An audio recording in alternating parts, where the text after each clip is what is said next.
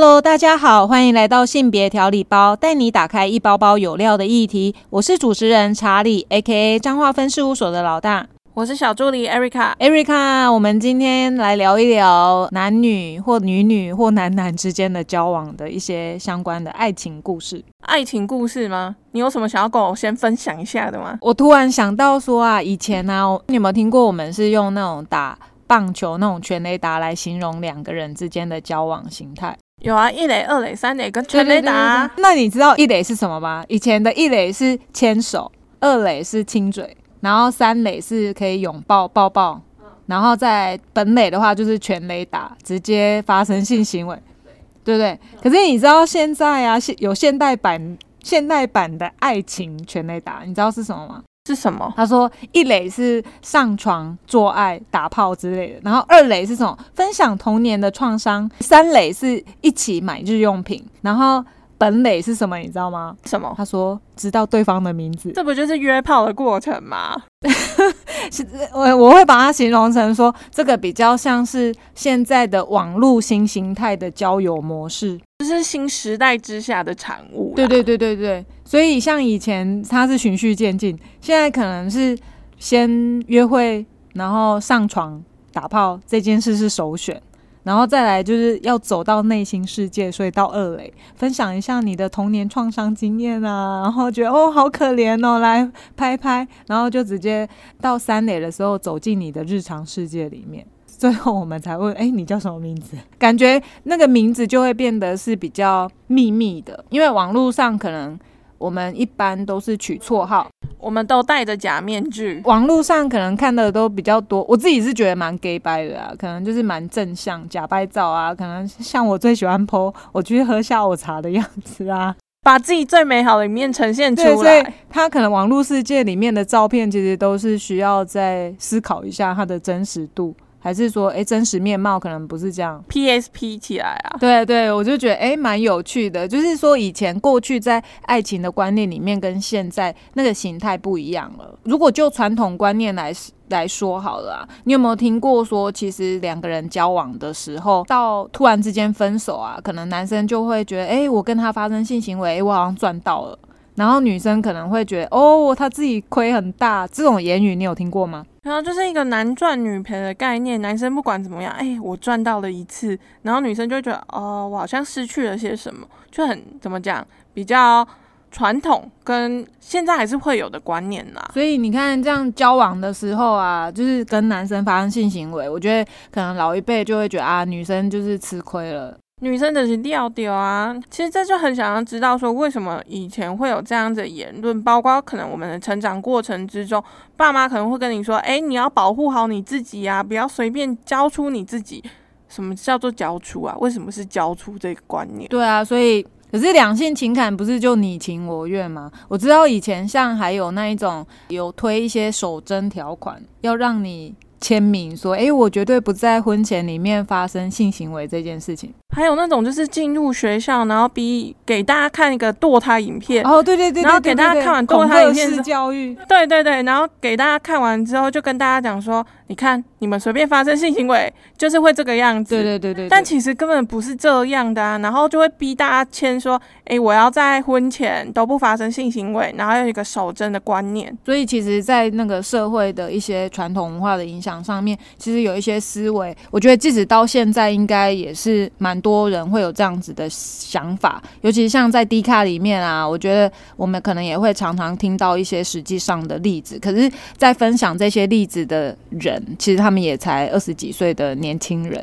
可是他们却有一些可能还是会有一些处女情节啊，还是觉得说，哎、女生就是常常跟男生发生性行为，她就是掉价了之类的。这样感觉女生很 easy，然后随便跟他发生性行为，你就是会，哦，你也是很好上啊，还是怎样？然后男生就是赚到，所以其实如果说要讲两性交往，我们先从谁要告白来说好了。你觉得两性交往到底谁先告白才是对的？还是说现在一般思维里面好像就是要等男生告白？应该没有吧？现在都几世纪了，遇到喜欢的就先告白啊，反正主动权这样就是在你手上，不是吗？可是如果针对告白的部分啊，可能也会觉得女生太过主动。因为我也有问过一个国中生，我就想说，诶，如果你喜欢一个人，通常都是男生告白还是女生告白？他就会觉得说，其实女生如果告白了，就是会掉价。就会觉得太随便。我想说，天哪，现在都是几，现在是二零二二二二年了，居然还有这种，就觉得说好像女生不可以主动。女生主动又没有关系，因为你如果不主动、不积极去追求你自己想要的，等到机会跑掉，你不是更难过吗？对啊，对啊，像我我自己也是啊，我是采取女生可以主动，因为我觉得掌控权在自己手上。你去告白，那他要不要接受是对方的问题。那他不接受，那我们就觉得好吧，那那我们也可以不用再花时间在这个人身上。你可以定下一个停损点啊，就是反正你不爱我，那我就去找下一个啊，干嘛一定要执着在你身上？又不是只能绑在你身上而已。但是你知道，我妈妈以前就是最常说的是爱丢个惨戏，觉得爱到了怎样会无怨无悔啊。可是如果真的一个女生，或者是男生好了，对于另一半投入比较多的情感啊，其实有时候真的很容易就失去自我，就是迷失在爱情当中吧。所以我觉得感情的事情是很难说个准啊，所以也没有这个很难说个准。其实不一定是男生先告白好，还是女生先告白好，而是我们清楚在两性关系里面，我们清楚知道，哎，到底对方吸引我的是什么，他是不是符合我对于伴侣的期待？我觉得倒不会是在。想交往之初，在那边选择要不要女生主动好吗？会不会让人家看清之类的？嗯，就是很奇怪的观念啊。而且，如果我们刚刚讲告白嘛，那如果在交往的时候分手，然后分手的时间太短，你又找到下一个伴侣的话，人家就会觉得说：“哎，你怎么可以这个样子？你可能没有所谓的疗伤期，太快，然后好像都点私生活不检点。”对。其实对于这个问题，我自己也是蛮纳闷的。很多时候，我们都会很希望我们在结束一段感情之后，我们可以给自己一个冷静期，然后等到自己预备好了，再去找下一段的恋情。可是，如果就我自己，我是最近一直在思考这个问题。我只是觉得说，那难道我不能透过另外一个人来疗愈你的伤？对对对。但是，我觉得这样子的论述，可能在现在的一些新时代的女性，或者是有知识水平，她可能觉得这样是不太被成立的。但，我觉得它是值得让我们去思考的事情，就是我们到底是。这样子的投入就是很不 OK 的嘛？还是或许我们可以在经验里面，在上一段的分手的经验里面，让我们在下一段可以及时的调整，让自己更好，然后去面对下一段感情的时候，能够修正上一段感情的错误啊。对啊，所以其实要不要多快的时间能够再进入下一段的感情里面，其实我们不用因为呃他可能很快速，我们就觉得他好像很滥交。还是行为不检点，我觉得每一个人在感情上的投注，本来每一个人的界限其实是不太一样的。尤其是如果这种快速换伴侣的行为发生在女生身上的时候啊，那女生就会被骂的很难听哎。对啊，觉得他怎么那么的什么，会会怎么形容？破麻，还是有点贱啊，有点掉价这样子的形容词。但男生一个一个换，怎么都没有人这样说呢。男生一个一个换，反而会被觉得说：“哎，你在集邮哎，天呐，你竟然吃得到这样子的女生，或是你哎，你竟然换了一个不同风格的女生，还会被人家奉起来说：哎，你的你的恋爱到底是怎么进行的？你可不可以教我怎么样把妹，或是怎么样撩妹这样子？”对啊，我是觉得蛮特别的，特别的一个行为吧。但我们现在好像也没有办法给出一个正确的答案。对，因为我们自己。在啊，之前讨论也是在一直在讲说，那为什么男生可以做一个就是炫耀动作，然后就会有人去崇拜他，或是可以开个搭讪课啊，或是什么恋爱课程之类的。哦，对对对，现在网络很红诶，教你怎么把妹。对啊，可是把妹真的要用到这样子，就人家都已经拒绝，然后你还不断的死缠烂打。但我在网络上好像我不知道你有没有看过啦，我是没有，就是女生的 YouTuber 来教你怎么。把男这件事情好像比较少哎，不然就是嗯，教你怎么样在网络交友方面怎么撩男嘛，好像比较少。但是我觉得网络上蛮多，就是说你怎么确定他是喜欢你的？像这种议题的也很多。然后有一些就会在网络上比较容易晕船吧，可能就是没有见面比较会有美好的想象，又或者是哎，你好像觉得双方都已经花了很多时间在沟通，或者是在关于自己兴趣的分享都已经讲这么多了，然后就会觉得哦，我们一定很契合，怎么样？结果殊不知就是见到面之后直接冷掉。对啊，很多现在迅速，我觉得快餐式爱情好像都是这样，所以，唉，我真的觉得现在的时代跟以前真的是有很大的落差。可是某一些思维上面又好像没有改变，也没有进步多少。哎，就是像刚刚讲的那男赚女赔的概念吧，就明明就已经时代进步成这样了，为什么男生可以做到的事情，他可能不会被骂，但女生可能就会说，哎，你好像不太检点或什么之类的。所以其实有时候在推一些性别平权上面啊，你讲太多，人家就会觉得你是女性主义者。然后我觉得怎么讲都很难去。有让一些迷失或思维可以走到一个像是比较尊重彼此的角度上面，我觉得怎样人家都会有一些批斗式的说法。对啊，男生可能就会觉得说啊，你们就吃饭都不付钱啊，这就是讲到之前我们 A A 制的概念。如果大家有想要知道的话，可以去听我们前几集，就是有讲到付钱的概念。像当然这种付钱的概念啊，或是什么过节啊，你要男生好，又要男生要多花一点时间陪你，然后他们会当然会觉得很不公平。但是女生有时候这样子的观念、这样子的行为，其实应该是要双方去讨论出来的。对啊，所以其实我觉得，呃，如果要讲到两性平权，我觉得有很多的东西，从两性之间的交往或伴侣之间的交往，其实就可以有很多的延伸跟讨论。然后甚至在过程里面，我们可以做一些修正。好，那我们刚刚有讲到的是说，呃，我们是先从男生告白还是女生告白开始嘛？那如果说好，已经到了交往的地步。你有没有想过？因为我觉得两性交往一定会走到身体上的接触啊，或者是会想要有性行为的发生啊。你有没有被问过说，或者是有没有听过你的朋友之间谈论说，诶，到底两个人交往到底多久发生性行为是合宜的时机？我自己身边有的例子是，交往之前要先试车，他们可能比较看重身体接触这一方面。那有些人可能在一起两个礼拜，或者是到一个月就可以上床，但我觉得这都没有一个规定吧，应该没有人跟你讲说，哎，你跟人人家多暧昧多久之后要交往。啊，交往多久之后要上床，或是不能有任何的性行为，一定要保持处女之身，你直到你要结婚了。可是啊，有时候我觉得可能男生跟女生在发生性行为上面的那个观点，可能角度不太一样。什么样的角度啊？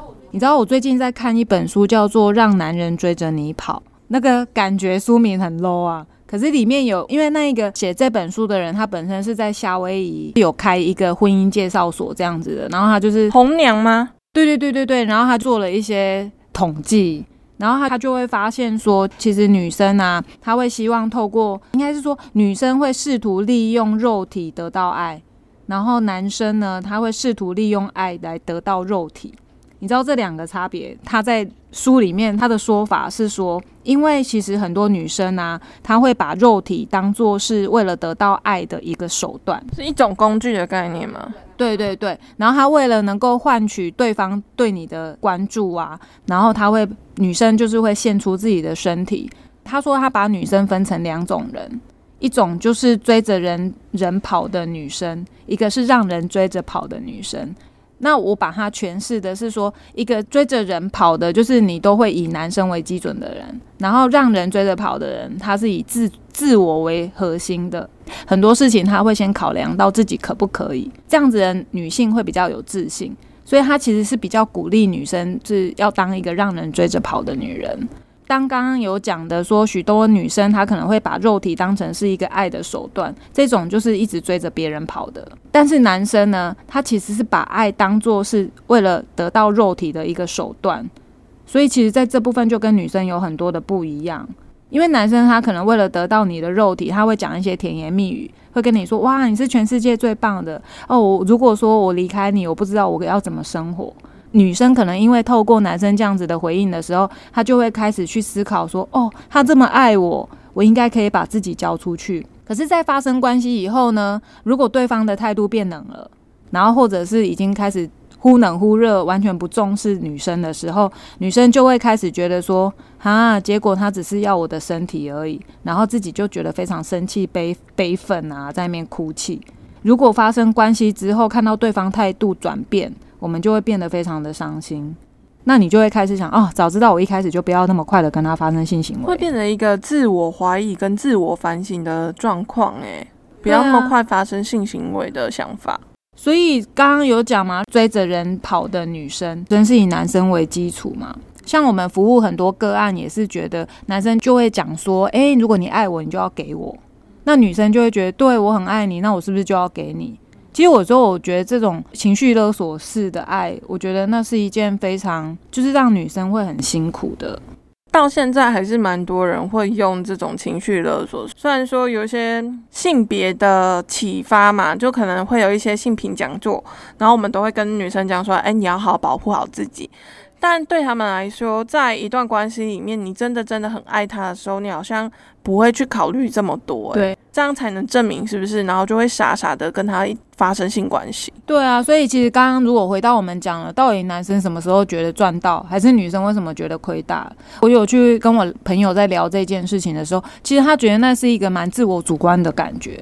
如果说我喜欢这个女生，我当然就觉得。就是以以我喜不喜欢，以我的感觉为基准嘛。如果我好聚好散，我当然觉得我们两个是两情相悦的。可是如果说到后来，像我刚刚举的例子嘛，男生突然忽冷忽热，那女生当然就会觉得悲从中来啊，觉得自己给错了。自己赔出去了什么东西一样。刚刚有讲到说，其实上床这件事情是你情我愿的事情。可是你知道吗？我最近在那个迪卡也或者是网络，我忘记在哪里，然后也有听到一个我觉得女性被制约、性制约的一些故事，我真的觉得蛮不可思议的。就是你是说到现在还有这种观念吗？还是怎样？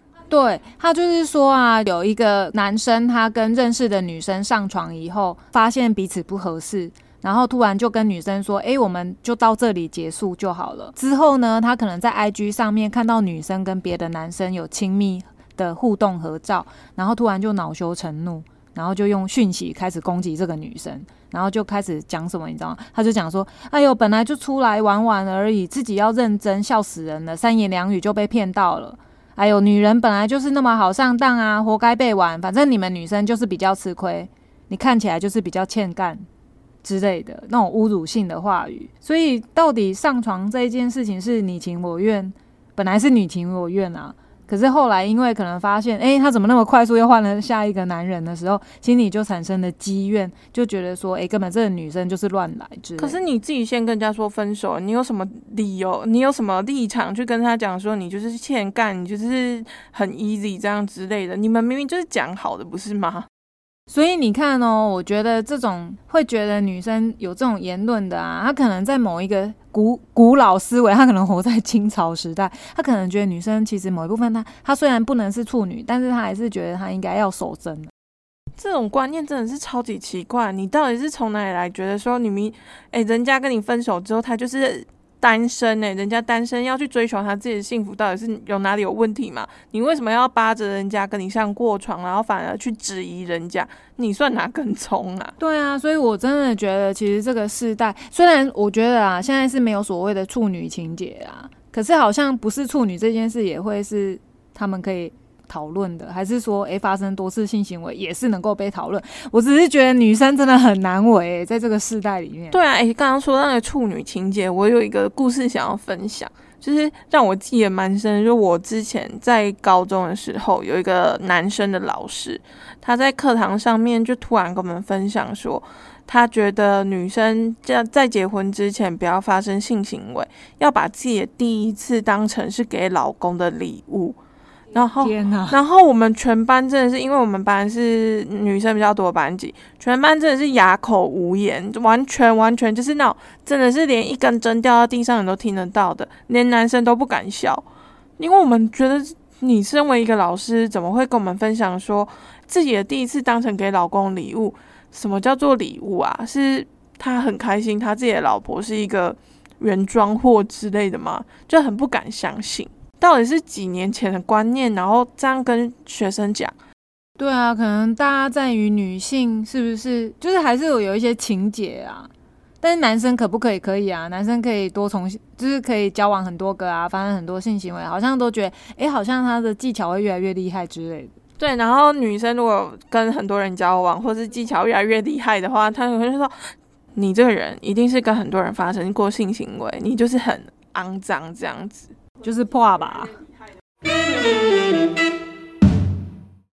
所以其实，在有没有赚到？当然，我觉得在网络很多的论述，就是谈论里面，都会觉得对啦，女生就是随便或怎么样。可是实际上，我觉得我们的生活里面并不是这样啊。两性之间的交往本来就是你情我愿啊。然后，但是我觉得可能我们每一个，应该是说，女生在跟男生发生性行为的时候，其实有时候，或者是我们在对一个男生好的时候，隐隐约约我们都会期待背后会有获得。一个回报，期待我们因为这样子的付出之后，男生可以给我一些什么？给你一些什么？可能一个关爱啊，或者是一个抱抱啊，或者是稳定的确认关系啊。可是如果当我们把那些回报都拿掉，我是以我自己为核心，我认为是因为我想要，所以我去做了。我是因为我自己可能发生性行为，我会觉得非常的愉悦。所以我选择成熟的去面对这两性情感，然后我我愿意跟你发生性关系，那都是以我为基准，而不是因为我为了可能得到什么，我希望他我跟他发生关系之后，我可以确认我跟他可能是男女朋友，所以我才用我的身体去变成是一个手段。这样好像就是确认关系的观点，感觉有点像绑架对方。对对对，所以有时候我真的觉得某一部分确实也不要说呃男生赚到或女生亏大了，我觉得应该是以自己去衡量，我到底是为什么？我是因为喜欢对方，然后我也觉得我预备好了，所以我选择跟他发生性行为，而不是好像期待落空，哎，好像没有走到我要的关系以后，我就 憎恨这个人。其实有时候我觉得在讲性别平权的时候，男生也蛮辛苦的啦。我们都觉得好像这个世界是父权主义，可是实际上男生真的有这么享受在这个父权主义下的一些一些概念或者是行为模式吗？我觉得不一定嘛。就像刚刚有讲到的嘛，你你男女之间的交往，然后可能会希望女生可能会希望什么节日都要庆祝，可是男生在这个阶段可能又需要打拼。那女生又希望，呃，可能男生可以多一点陪伴，以至于演变成说，哎，快要论及婚嫁的时候，先考量的是有没有房子。我觉得可能男生也没有那么开心自己活在这个世界上。每一种性别都是活在这世界上，其实都有他的难处，因为在这个社会框架底下，就可能会觉得说，哎，男生就是要怎样，女生就是要怎样。然后你们如果超出了一般正常人会觉得你们会做的事情的时候，就会有。检讨的声音就会出现，所以我觉得尊重彼此是很重要的。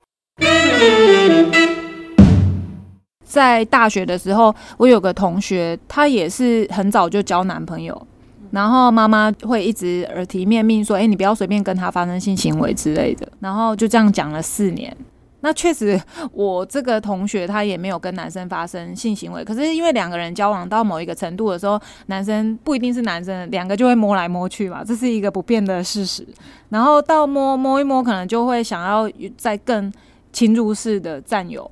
可是因为我同学的这个妈妈一直提醒之后，女生当然也是被刻板、刻字化、刻在脑海里，就一种紧箍咒的感觉。对对对，她不能随便跟这个男生发生性行为，可能在那个时候就会觉得说，对你这样子可能会有一些青少年怀孕的问题呀，未成年怀孕的问题等等。可是你不是说他是大学嘛，他应该可以自己选择要不要。是没有结婚之前发生怀孕的事件，都会让家长非常的焦虑吧？你是说，因为那个年纪还没有到所谓比较成熟的年纪的时候，可能十几、可能大学毕业之后，你都还没有开始赚钱，你就要先去养家这件事情。那有当过爸爸妈妈的，可能就知道养一个家也不是我们想象中那么容易，所以当然他就会希望他可以不要在还没预备好之前发生跟跟对方发生性行为嘛。产生一些不必要的后果，男赚女亏，会不会是也跟性行为发生之后女生要承担的怀孕风险会有关系啊？我自己是觉得应该有啊，因为你知道，像我们的服务过程里面啊，你就会发现，从以前我们在接青少年未成年的咨询电话的时候，你就会开始觉得，当女生发生了性行为，哦，应该是说，当她被男生要求要发生性行为的时候。她就会开始犹豫不决，因为会会有一点忐忑。为什么？因为他可能知道我不能，我的妈妈、我的爸爸会告诉我不可以随便跟男生有任何的肢体接触，所以他就开始觉得，我这样好像不太对。可是男朋友又觉得你爱我，你就要给我，所以他已经在那个忐忐忑的过程里面。好，那即使真的发生性行为了，哇，他又要开始担心了，会不会怀孕？所以当他第一次发现就是性行为之后，发现了，诶，我月经还没来。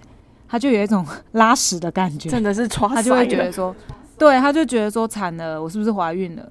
所以他就要去承担那个过程里面的那个紧张跟焦虑。OK，当发现月经真的没来，也买了验孕棒验了，他的焦虑又开始堆叠、堆叠、堆叠到可能要去跟父母开口我怀孕了。然后甚至要不要堕胎，或者是要不要把孩子生下来？然后等到怀孕生了以后，你又要面对这个孩子，我要给别人养，还是我要自己养？然后男生永远，男生应该也是会有忐忑跟焦虑啦，我不否认。可是相对之下，女生所要承担的部分，可能又比男性又更高。而且很多人不是听到自己的小女朋友怀孕之后就会断联吗？哦，这个蛮多的，因为他不知道怎么去面对，所以他就是会有这种状况。毕竟他们还在心智不成熟的时候嘛。当然，我们觉得，我觉得啦，在做任何事情之前，你要自己想好，然后不要后悔，然后要去承担风险的话，就是你要真的是三思而后行。对啊，其实如果就现在来讲，像我们在推动的，其实就是希望你，呃，可以想想清楚了。就是多想一点，后面可能产生的后果，就是你还没有准备好的时候，你就发生了性行为，或者是没有做好保护措施，然后因此而怀孕了。你可能要承担的是，你原本可能有自己未来远大的梦想，你可能要成为呃一个女工程师啊，或者是你想要成为一个优秀的什么样的人才，但会因为这突然其来的孕程，或者是有这样子小孩的出现，导致你可能要。把你原本想做的事情往后挪也好，或者是必须要停、被迫停摆，这其实，在推动我们的阿赫性别体验教育中心这件事情上面，其实我们是希望青少年可以多思考一点后果，你在决定要不要跟这个人发生性行为，而不是天时地利人和，或者是男生觉得说，哎，你要爱我的话，你就要给我，所以衍生出，哎，我没有给你就是不爱，直接发生性行为。我觉得这是希望能够提醒青少年，或者是可能二十出头的青少青少女、青少男之间，可以多一点的思维，是因为这样才成立这样子的中心。然后我们也当然不是说不能发生性行为，只是说你要发生性行为的时候，记得保护好自己。回到刚刚啊，就是到底发生性行为，男生是赚到还是亏大了？你觉得呢？我觉得哦，这可能要问一下我的男性朋友，这这可能是我们站在我们自己的角度是没有办法好好去回答这个问题的。也希望就是如果观众朋友有想要跟我们讲的话，也可以留言给我们啦。其实今天跟大家分享这一些啊，还是希望能够秉持一个就是开放式的回应，希望我们可以收集到各种不同的想法跟看法。那多元的社会里面，其实真的没有所谓的绝对，都是以自己为出发点。那每一个人所应应的看法，其实都不太一样。今天跟大家分享这一些，还是希望我们秉持一个开放式的态度，然后。如果你们有一些想法是跟我们不一样的，也欢迎私讯给我们，让我们对于你的观点有更多不一样的多元的理解。因为这样子的看法，其实会跟着我们每一个人的社会形态啊、家庭背景，我觉得都会有很多的不同之处。但是我相信尊重彼此，这是我们一直在提倡的。有任何相关经验想要跟我们分享，欢迎投稿给我们，或者是留言在 Apple Podcast MP 三。我们都会看到哦，也别忘了追踪订阅性别调理包，以及在各大平台留下五星好评，给我们鼓励，支持我们做好的节目。性别调理包，我们下一包再相会。